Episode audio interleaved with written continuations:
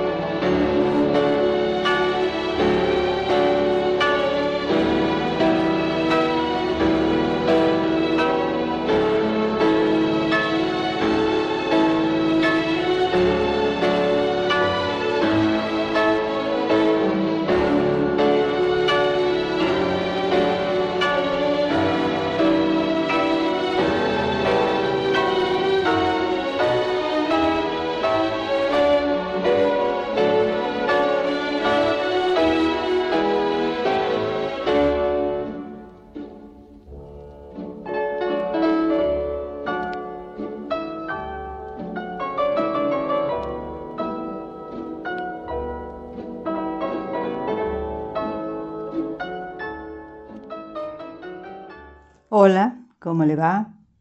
Soy Jorgelina Lagos y esta es otra edición de este ciclo que hemos dado en llamar Cultura Ya.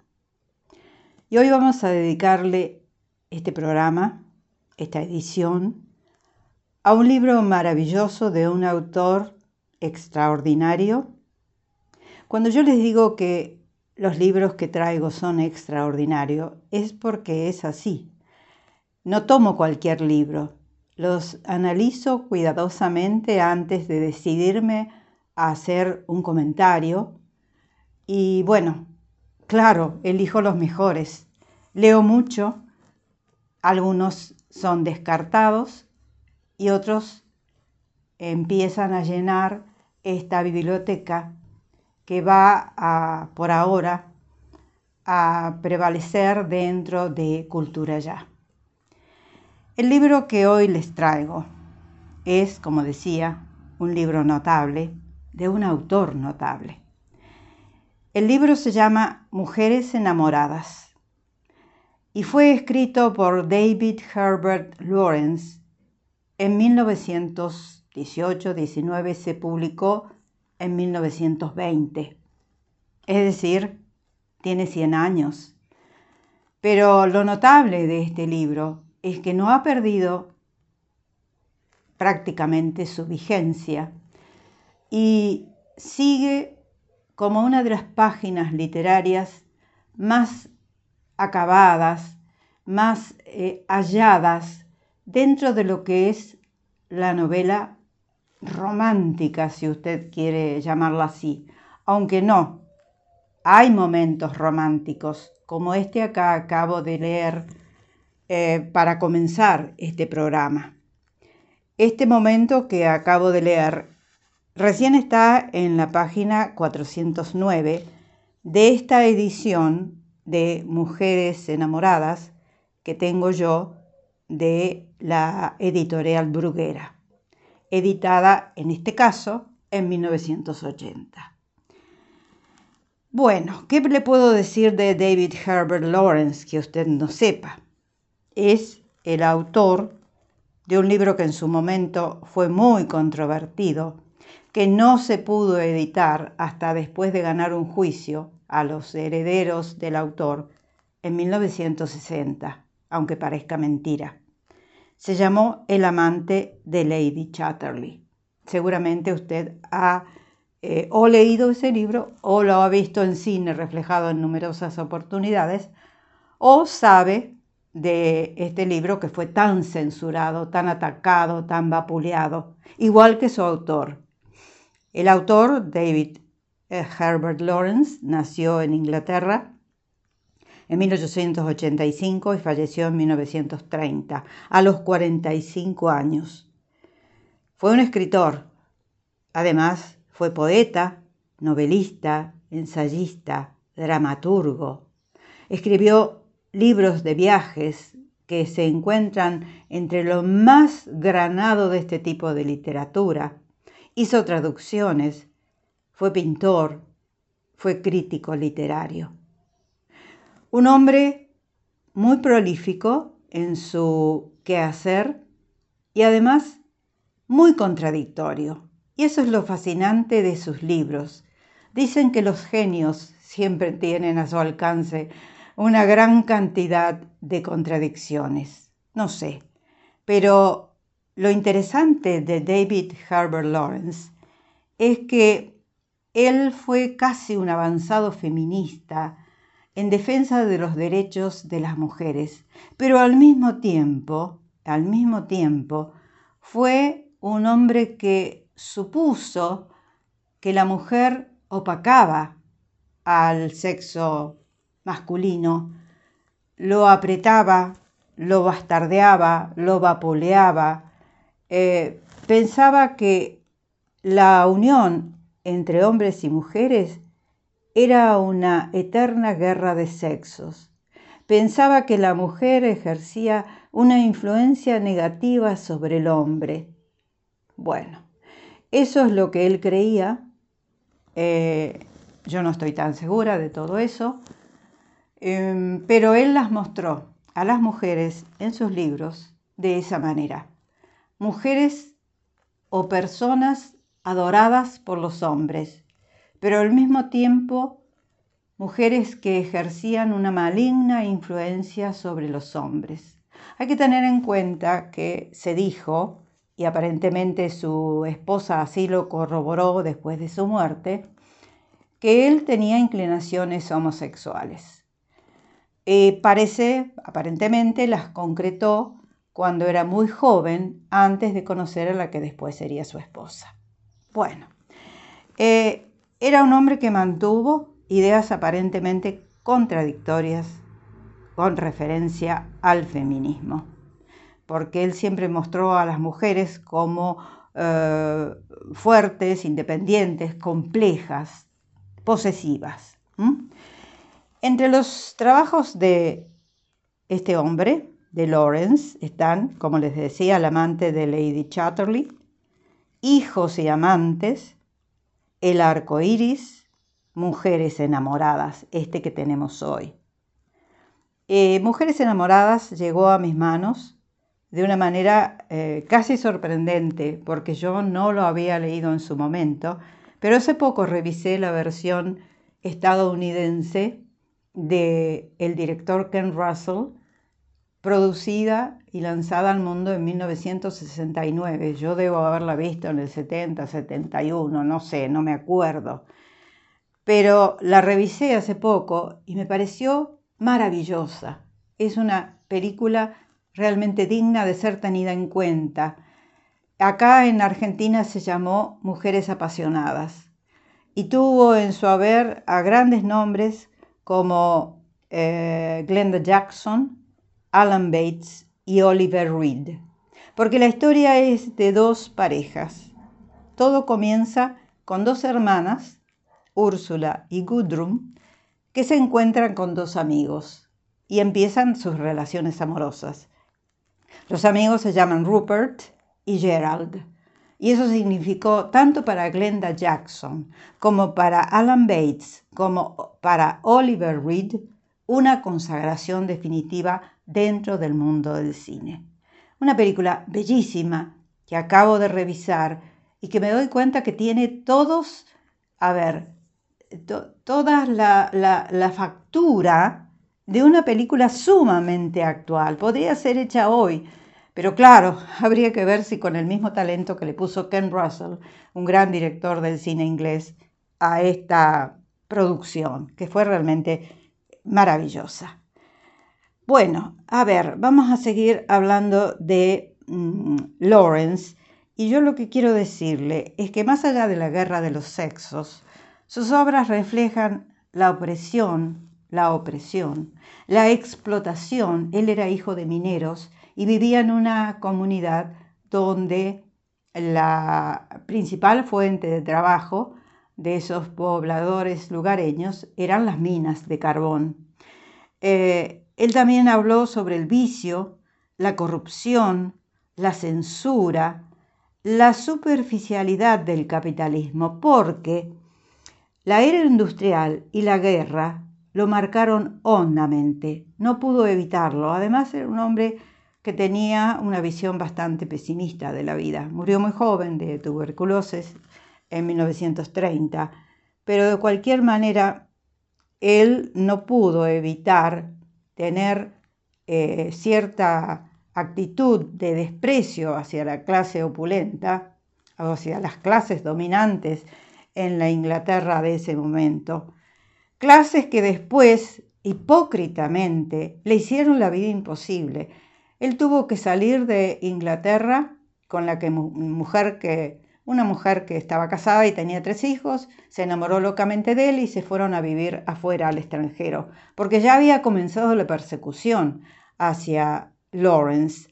Eh, decía que una sociedad hipócrita, que lo notable es que en la década del 20 y del 30, eh, la liberación de las costumbres sexuales fueron moneda corriente entre esas clases dominantes en Europa y sin embargo lo atacaron sin piedad por todos lados. Tuvo muchos juicios, tuvo que huir fue a parar también en los Estados Unidos. Em, después finalmente falleció en, Francia, en Bounce. Y bueno, eh, tuvo una vida muy, eh, muy agitada, muy agitada y realmente eh, toda esa contradicción, cuando uno lee lo que fue su vida, realmente la entiende.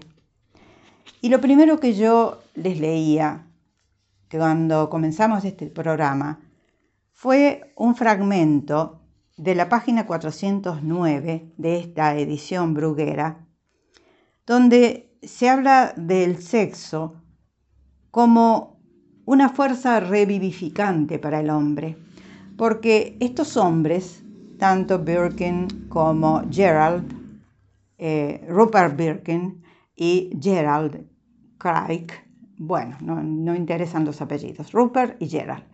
Eh, tanto para Rupert como para Gerald, el amor de la mujer era vivificante o revivificante.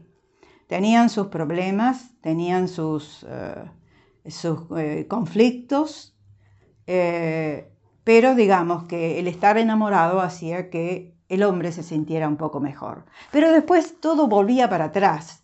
Y en las mismas páginas de este libro, uno de ellos piensa en algún momento que tiene que, que en realidad lo que él ama a las mujeres, pero en realidad lo completa el hombre, el hombre.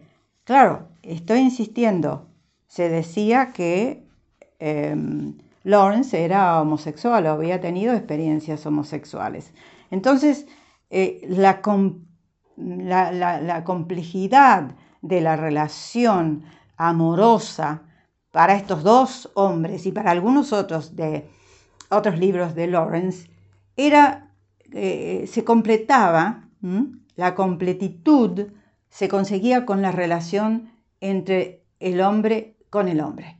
No habla de homosexualidad femenina, aunque por ahí deja entrever algún rasgo lésbico en algunos de sus personajes, pero por sobre todas las cosas él estaba convencido, y así lo dijo en varias oportunidades, además de escribirlo en sus libros, eh, él estaba convencido de que el hombre se completaba con otro hombre, o al menos, no sé si físicamente, pero con la sintonía que podía lograr con otro hombre. Y eso está en varios momentos de este libro, de Mujeres enamoradas. Vamos a hacer una pausa y después seguimos hablando de este, este, este, esta novela que acabo de ver en cine, que acabo de leer por primera vez, porque yo había visto la película, pero no había leído el libro, y realmente me pareció tan actual, no porque las situaciones sean actuales, el mundo ha cambiado mucho en 100 años, pero el sentir de los protagonistas está tan bien reflejado no olvidar que él vivió en una época, escribió este libro, cuando el psicoanálisis estaba en su apogeo. Entonces se permitió decir algunas cosas que ningún autor antes, en los momentos de amor o de sexo o de coito, como usted quiera llamarle, se habían permitido. Él lo, lo hizo de una manera tan gráfica, pero al mismo tiempo tan sublime, que uno no puede dejar de admirar cómo él fue capaz de mostrar todos esos momentos tan especiales que tenía o que tiene el hacer el amor, el sexo, pero más que el sexo, hacer el amor. Hacemos una pausa y seguimos hablando de este fascinante libro que se llama Mujeres enamoradas.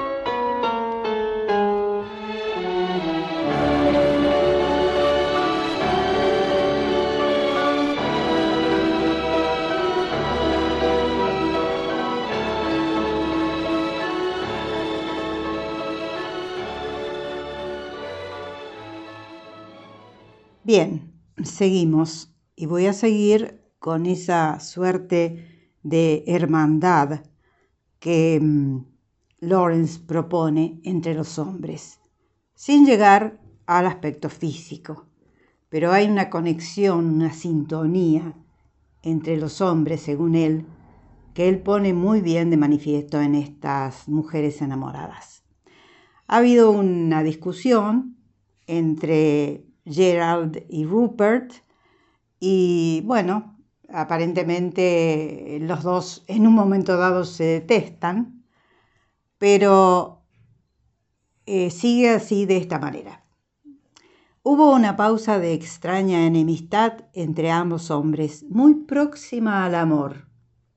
Él mezclaba siempre, Lawrence, eh, unía el amor con el odio permanentemente, es decir, el odio provocaba amor y el amor provocaba odio, según él. Sigo. Siempre les sucedía lo mismo. Su conservación les llevaba siempre a una mortal proximidad de contacto, a una intimidad extraña, peligrosa, que no era odio o amor ni ambas cosas. Se separaron con despreocupación aparente, como si fuese una ocurrencia trivial. Sin embargo, el corazón de cada uno estaba herido por el del otro. Ardían uno con otro interiormente. Jamás lo admitirían Pretendían mantener su relación como una amistad casual y sin complicaciones. No iban a ser tampoco viriles y naturales como para permitir ningún incendio pasional entre ellos. No creían, ni por lo más remoto, en una relación profunda entre hombres, y su falta de creencia impedía cualquier desarrollo de su poderosa pero reprimida afinidad amistosa.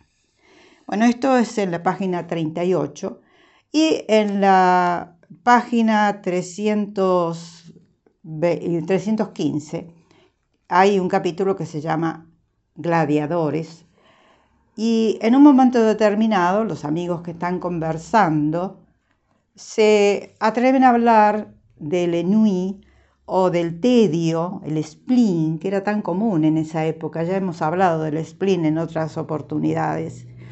Y uno de ellos dice que hay tres curas para el llamado ennui o tedio, el trabajo, el amor y la lucha. Y otro dice que, eh, primero, uno dice que las curas para el tedio son el sueño, la bebida y viajar. Y el otro le responde que no, trabajo, amor y lucha. Entonces se les prende la lamparita y dicen la lucha, nosotros nunca hemos luchado. Nunca hemos sido gladiadores sobre una alfombra. Están en un cuarto bellísimo, eso se ve en la película, eh, alfombrado, con tapices en las paredes y un fuego encendido.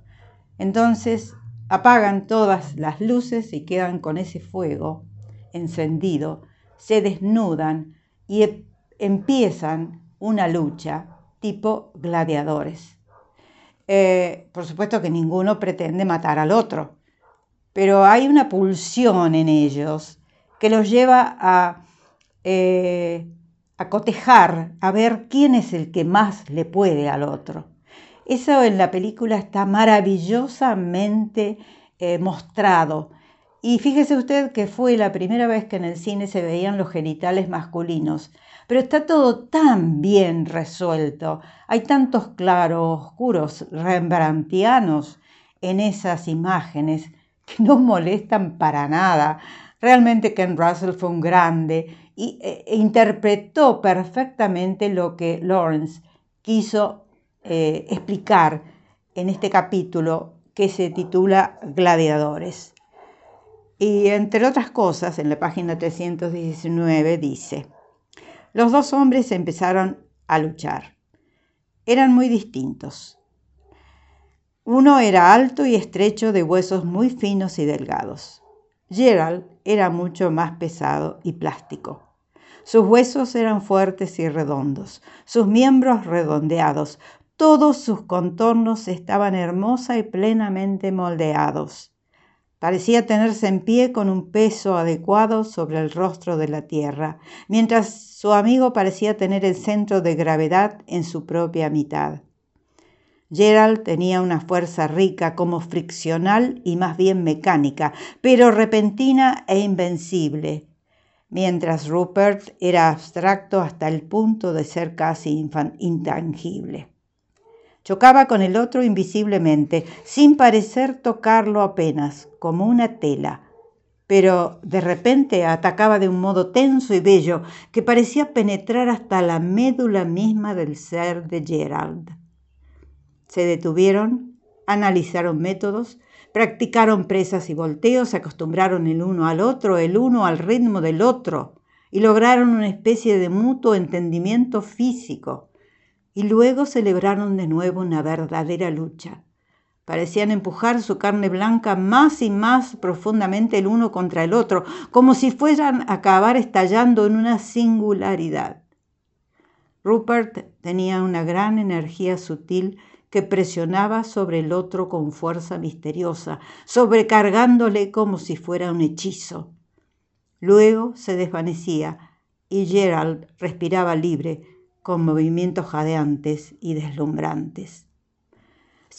Sigue después la descripción de esta lucha que terminó en dos hombres exhaustos, eh, eh, totalmente destruidos físicamente, pero que en el fondo no querían prevalecer uno por sobre el otro. Querían a través de esa lucha, y según así lo muestra Lawrence, encontrar un punto de equilibrio en esa relación que para ellos era una hermandad. En ninguna parte del libro se da a entender de que ellos tengan contacto físico, sexual, más allá de este contacto, de la lucha. Pero está todo tan bien explicado, tan sutilmente analizado, que usted acepta esa atracción que siente este hombre o uno de los hombres por el otro y viceversa. Eh, Lawrence fue único en eso. Yo he leído otros libros donde se habla de homosexualidad y se habla de lesbianismo y también películas que tienen que ver con uno u otro aspecto, pero la sutileza y la fuerza poderosa con que Lawrence explica la unión de las almas a través del físico es única. Por eso quise traer este libro hoy. Hacemos una pausa y seguimos eh, considerando el tema de las relaciones humanas en mujeres enamoradas. Ah, quiero decirle que la música que hoy nos trajo, que trajimos a este programa, es el concierto número uno de Tchaikovsky, que creo es un marco eh, bueno, es un marco relativamente eh, buscado, encontrado, hallado, es un hallazgo para esta relación de estas seres, estas relaciones de estos seres, estos cuatro seres, dos hermanas y dos amigos, que encuentran el amor en un momento en que se estaba desprendiendo el mundo de la época victoriana, estaba asumiendo otras actitudes, estaba eh, liberándose de tantas cosas, a pesar de la hipocresía, como le decía antes, de las clases dominantes y pudientes que le hicieron la vida imposible a un David Herbert Lawrence. Pero estaba el mundo en ebullición, después de la revolución industrial y después de la Primera Guerra Mundial, el mundo era otro, el mundo era otro. Y Lawrence eh, supo plasmar en su narración, en su escritura, en sus novelas, esa diferencia de antes y de entonces.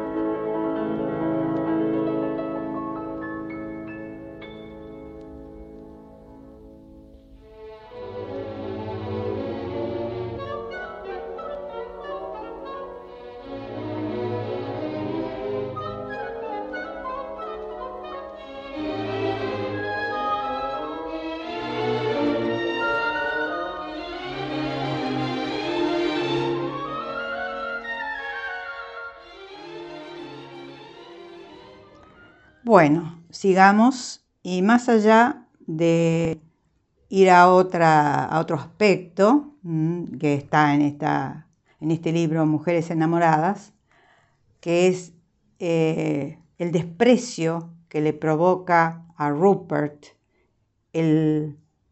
la burguesía que se dedica la, pareja uno al otro nada más y deja de lado todo, todo lo que significa el afuera, el exterior de la pequeña casita familiar.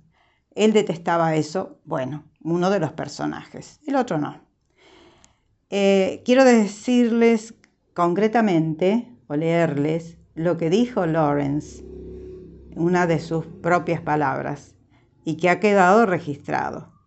Bueno, sigamos y más allá de ir a, otra, a otro aspecto mm, que está en, esta, en este libro Mujeres enamoradas, que es eh, el desprecio que le provoca a Rupert la burguesía que se dedica la, pareja uno al otro nada más y deja de lado todo, todo lo que significa. Bueno, qué palabras, ¿no? En esa época era muy audaz eso.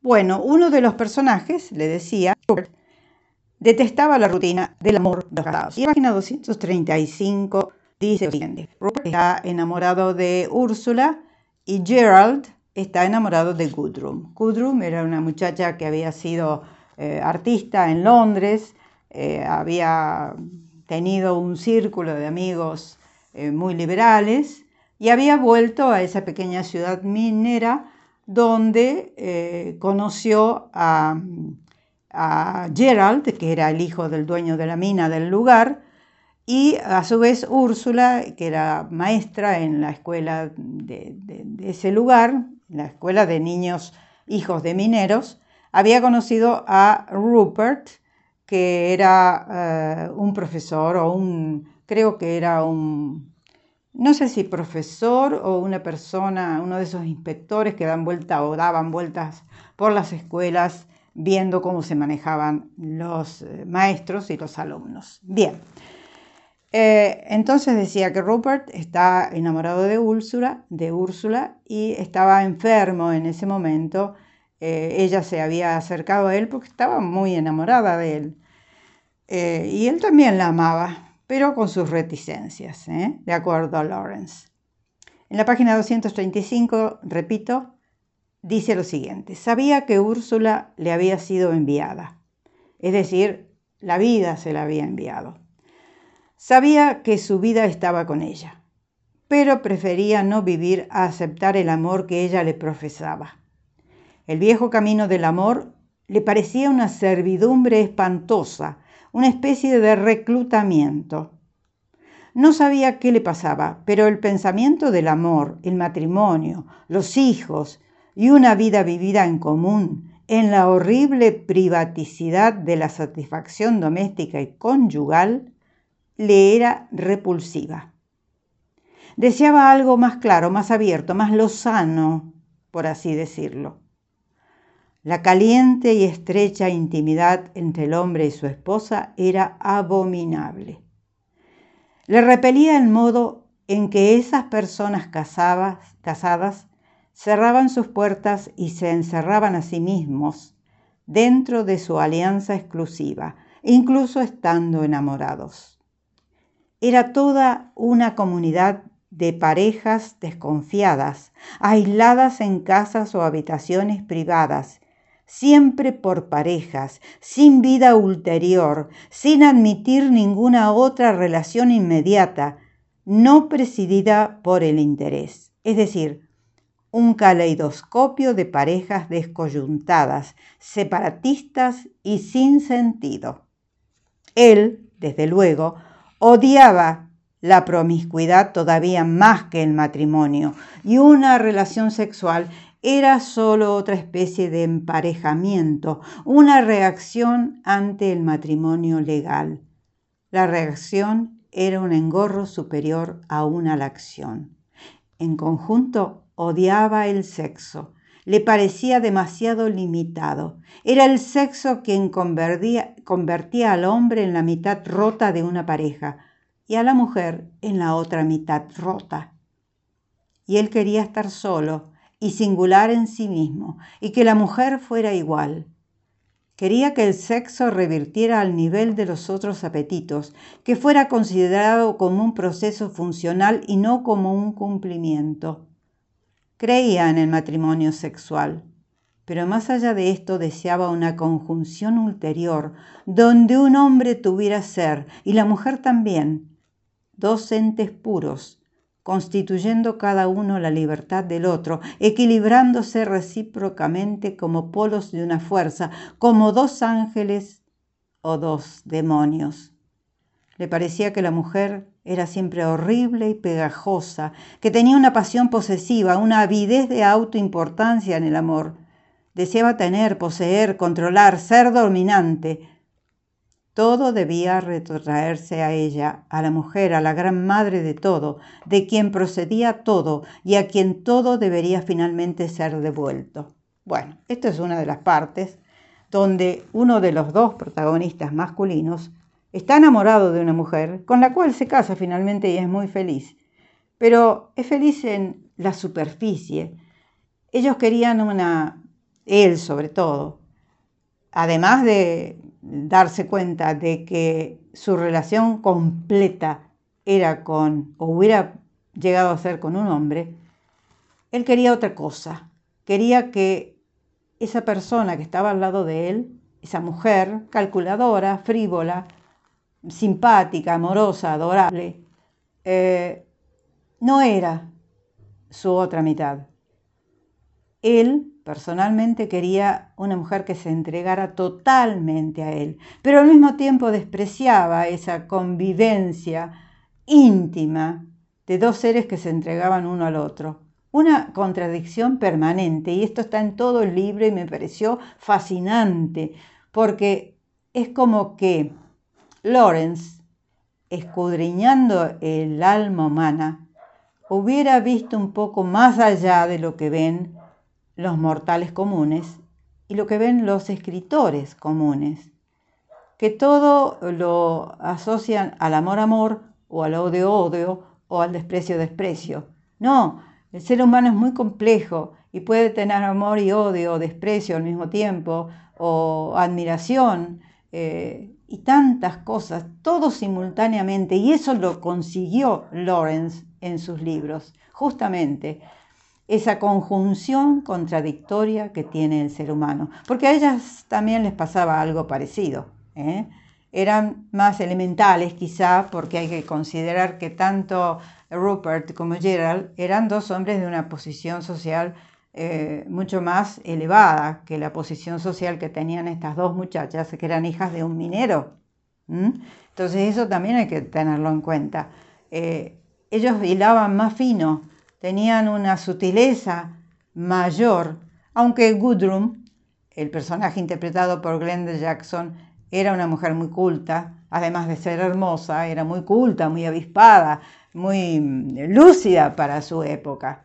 Pero bueno, hay que tener en cuenta también que ellas venían de eh, la Primera Guerra Mundial, había sucedido todo eso, y además habían estudiado, sobre todo Gudrun que había vivido en Londres, pintando o esculpiendo.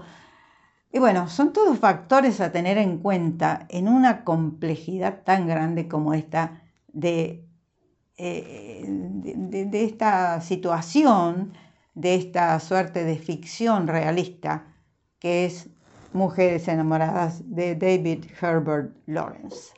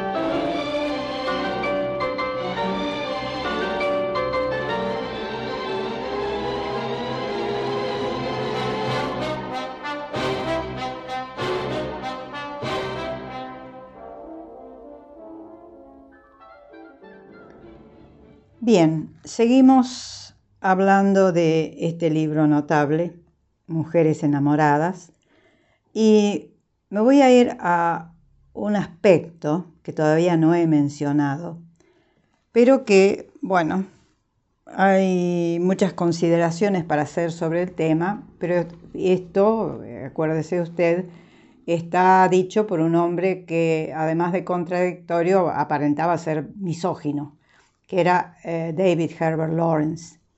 Ya la relación entre las dos parejas se está afianzando, han pasado ya muchos meses, hablan de casarse, y en que era la muchacha artista, está de novia con Gerald, que es el hijo del dueño de la mina y que ya se ha hecho cargo de la mina, este, un hombre poderoso en la región. Y bueno, están hablando, o están casi contradiciéndose, decir que uno ama más que el otro, el otro ama menos que el otro. Hay reproches, ya están pasándose facturas después de varios meses o casi años de estar juntos. En un momento dado, en la página 527, ella le pregunta, digamos que un poco caprichosamente, ¿cuánto me amas? Él se puso más tieso contra ella. ¿Cuánto crees tú? le preguntó. No lo sé. Pero, ¿cuál es tu opinión? preguntó él. Hubo una pausa. Por último llegó la voz de ella dura e indiferente en la oscuridad y le dijo, Realmente muy poco, dijo con frialdad casi descortés. El corazón de él se tornó gélido ante el sonido de su voz. ¿Y por qué no te amo? preguntó él como si admitiese la verdad de su acusación aunque la odiara por hacerla. No sé por qué. Yo he sido buena contigo. Te encontrabas en un estado espantoso cuando viniste a mí. El estado de desvalimiento que él tuvo cuando abrimos el programa y que él se acercó a ella por primera vez, hicieron el amor, él había perdido a su padre y a una hermana en un accidente hacía muy poco tiempo y se sentía muy desventurado. Bien. El corazón de Gudrun, la muchacha, latía hasta el punto de asfixiarla, pero ella era fuerte. ¿Cuándo estaba yo en un estado espantoso? preguntó él. Cuando viniste a mí por primera vez. Tuve que compadecerme de ti, pero nunca fue amor. Fue esa afirmación de nunca fue amor lo que sonó con locura en sus oídos, en los, en los oídos de Gerald. ¿Por qué has de repetir tan a menudo que no hay amor? dijo él con una voz estrangulada por la rabia. Bueno, Tú no lo piensas como amor, ¿no es cierto? preguntó ella. Él quedó silencioso, con una pasión fría de cólera. No piensas que puedes amarme, ¿no es cierto? preguntó ella. No, dijo él. Sabes que nunca me has amado, ¿no es cierto? No sé lo que quieres decir con la palabra amor, dijo él. Sí lo sabes. Sabes perfectamente que nunca me has amado. ¿Acaso piensas otra cosa?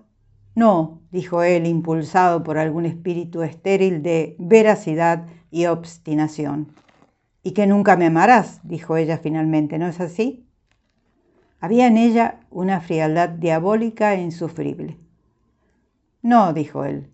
Entonces, ¿qué tienes contra mí? repuso ella. Él se quedó silencioso, en una rabia fría y asustada, con desesperación. Si solo pudiese matarla, susurraba repetidamente su corazón. Si solamente pudiese matarla, sería libre. Le parecía que la muerte era el único modo de cortar ese nudo gordiano. ¿Por qué me torturas? dijo él. Ella le echó los brazos al cuello. Ay, no quiero torturarte, dijo compasivamente, como si estuviera consolando a un niño. La impertinencia hizo que las venas de él se enfriaran quedó insensible. Ella mantuvo los brazos rodeando su cuello en un triunfo de la lástima. Y su lástima hacia él era fría como la piedra. Tenía como motivo más profundo el odio hacia él, el miedo a su poder sobre ella, que ella debía siempre contrapesar. Di que me amas, suplicó ella. Di que me amarás siempre. ¿Lo harás? ¿Lo harás? Pero solo le urgía la voz de ella. Los sentidos de Gudrun, de la muchacha, estaban totalmente separados de él, fríos y destructivos para con él. Era solo la voluntad imperiosa de ella quien insistía. Ella insistió. ¿No vas a decirme que me amarás siempre? Dilo, aunque no sea cierto, dilo, Gerald, hazlo. Te amaré siempre, repitió él en una verdadera agonía, sacándose las palabras a la fuerza. Ella le dio un rápido beso. Imagina que lo has dicho realmente, dijo con un toque de burla. Él quedó como si hubiera sido golpeado. Intenta amarme un poco más y desearme un poco menos, dijo ella en un tono entre despectivo y apelativo. Él quedó como si hubiera sido golpeado. Y ella dijo, intenta amarme un poco más y desearme un poco menos. Yo quería llegar a este momento porque las dos mujeres en este libro están convencidas de que ellos más que amarla, las desean, más que ese amor romántico que ellas quieren eh, sentir, eh, ella, Gudrun en este caso, le reprocha su pasión, su deseo, aparentemente superior a su amor. Y usted pensándolo bien, ¿no alguna vez en su vida ha descubierto lo mismo? No sé, le dejo la pregunta. Piénselo, vale la pena.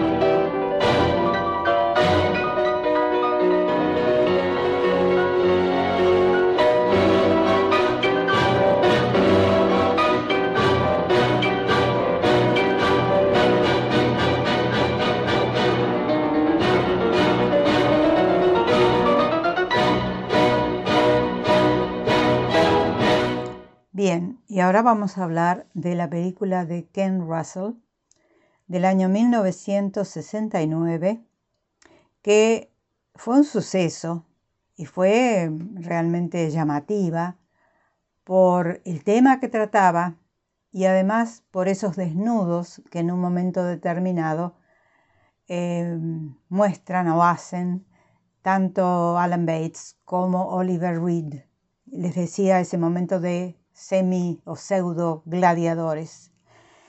Eh, este filme, realmente notable, lo acabo de ver nuevamente después de tantos años, lo debo haber visto en la década del 70, calculo. Este filme está tan actualizado como si hubiera sido realizado hoy, pero no por su fotografía maravillosa y por sus colores, sino que tiene un tratamiento de un director de avanzada porque hay que tener en cuenta que esto se hizo en la década del 70. Han pasado 50 años y la película tiene recursos expresivos cinematográficos que ahora perfectamente podrían usarse. Evidentemente, Ken Russell en su momento fue un director de avanzada que en su haber tuvo películas como Los demonios de Ludum o esta, o si no Mahler con Robert Powell y muchas otras que tenían que ver con el mundo de la música. Evidentemente amaba la música y bueno, hizo eh, películas que tenían que ver con el mundo de los grandes compositores.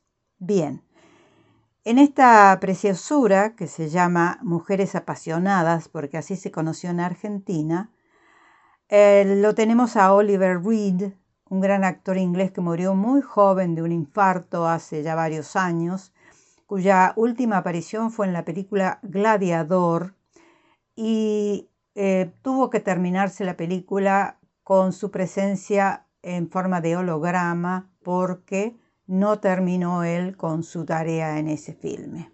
Bien, esa es una curiosidad. La película fue muy buena con Russell Crowe como protagonista, usted quizá la recuerda. El otro eh, intérprete que me encanta, me encantó ese actor, se llamó Alan Bates y usted lo vio en el rol de Diaghilev en la película Nureyev y sobre todo lo vio cuando era muy joven en Sorba el griego sí, el que bailaba junto a Anthony Quinn, un gran actor inglés que también ya falleció. Y la que está viva es Glenda Jackson, ya muy mayor, que acá hace el papel de Woodroom, esa muchacha un tanto casquivana, frívola, que es eh, artista, es pintora y escultora, y que finalmente lo deja a su amante o a su amor eh, también con una actitud muy modernosa ella. Y Glenda Jackson sigue actuando en teatro, eh, es muy mayor ya, pero bueno, son esas tradiciones inglesas de teatro que eh, mueren sobre el escenario. Y la otra actriz que interpreta a Úrsula es una hermosa muchacha en esta película que se despidió del cine en la década del 70 se llamó Jenny Linden y bueno, fue un, ¿cómo decirle? Una, un momento adecuadísimo de su carrera para dar vida a esa hermosa muchacha, un tanto vanidosa y tonta, que era em, Úrsula en, el, eh, en, la perdón, en la película y además en el libro de eh, Lawrence. Bueno, si usted tiene oportunidad de verla, no se la pierda porque es preciosa, se va a sentir sumamente tocado, está muy bien realizada, se llama Mujeres apasionadas y posiblemente de vez en cuando se vuelva a exhibir en alguna de las pantallas que están a disposición nuestra en estos días, en, una gran disposición en todas las plataformas, etcétera, etcétera. Hacemos otra pausa y ya estamos terminando con este programa.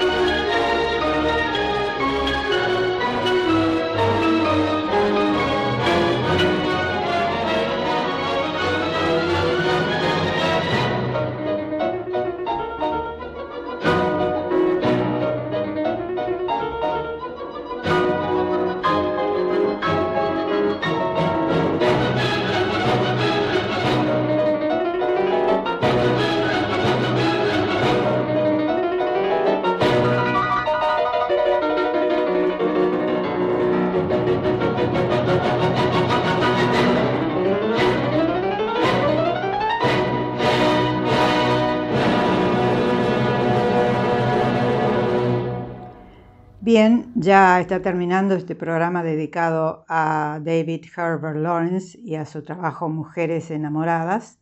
Y quiero ir a la última página de este libro de, editorial Bruguera, eh, donde Gerald ha muerto, no le voy a decir en qué circunstancias.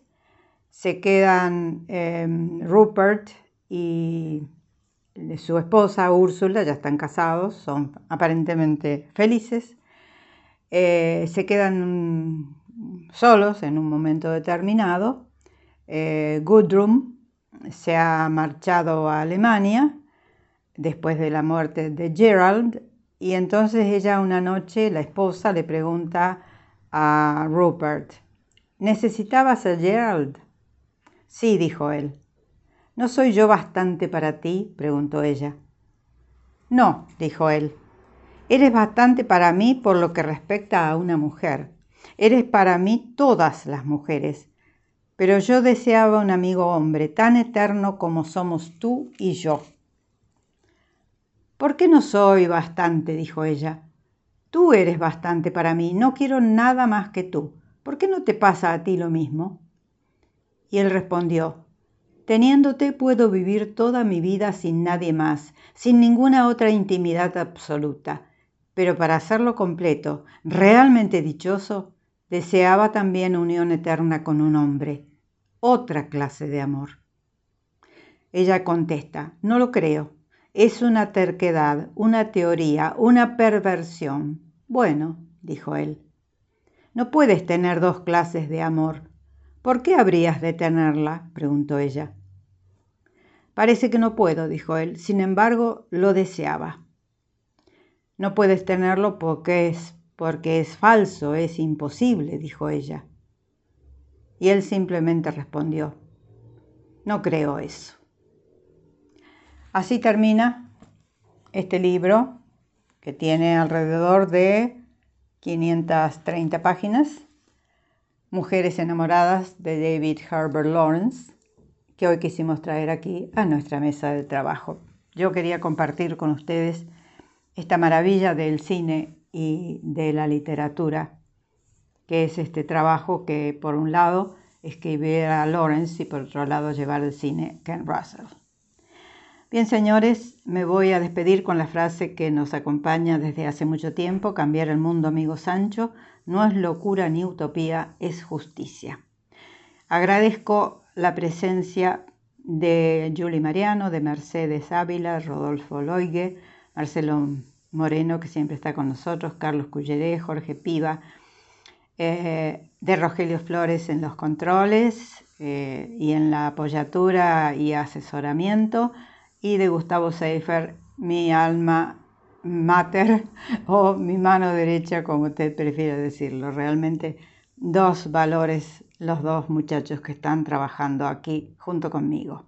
Dedico este programa al doctor Carlos Higuina y a Analisa Galante, dos personas de la cultura de Córdoba que acaban de desaparecer, muy joven ella, muy amiga mía en algún momento de nuestras vidas. Y bueno, y el doctor Higuina que tanto ha hecho por la cultura de Córdoba. Tengo entendido que dentro de poco se le va a hacer un homenaje el merecido homenaje que el doctor Higuina eh, merece por sobre todas las cosas. Ah, y también agradezco la presencia siempre incondicional de Miriam Brusa. Señores, esto ha sido todo por hoy. Quisimos traer este libro maravilloso que en definitiva es la guerra de los sexos, por un lado, la contradicción permanente del ser humano con sus sentimientos y la protesta de un alma dolida, de un alma que fue perseguida, que fue vapuleada, que fue vituperada, que fue perseguido y que tuvo que exiliarse o autoexiliarse, como él decía eh, de una manera eh, apropiada, eh, una persecución salvaje o peregrinación salvaje, le llamaba este escritor de David Herbert Lawrence.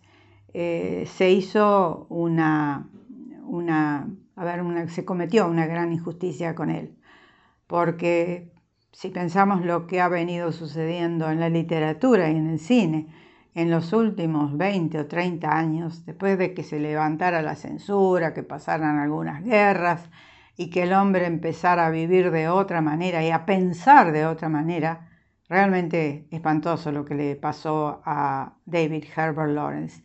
Y ahora uno ve las películas de él o lee sus libros y se pregunta por qué tanta censura, por qué tanta hipocresía, por qué tanta violencia. En fin, es una pregunta que dejamos en suspenso.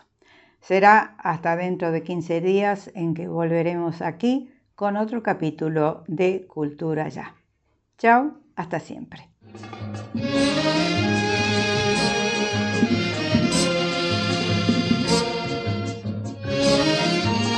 Música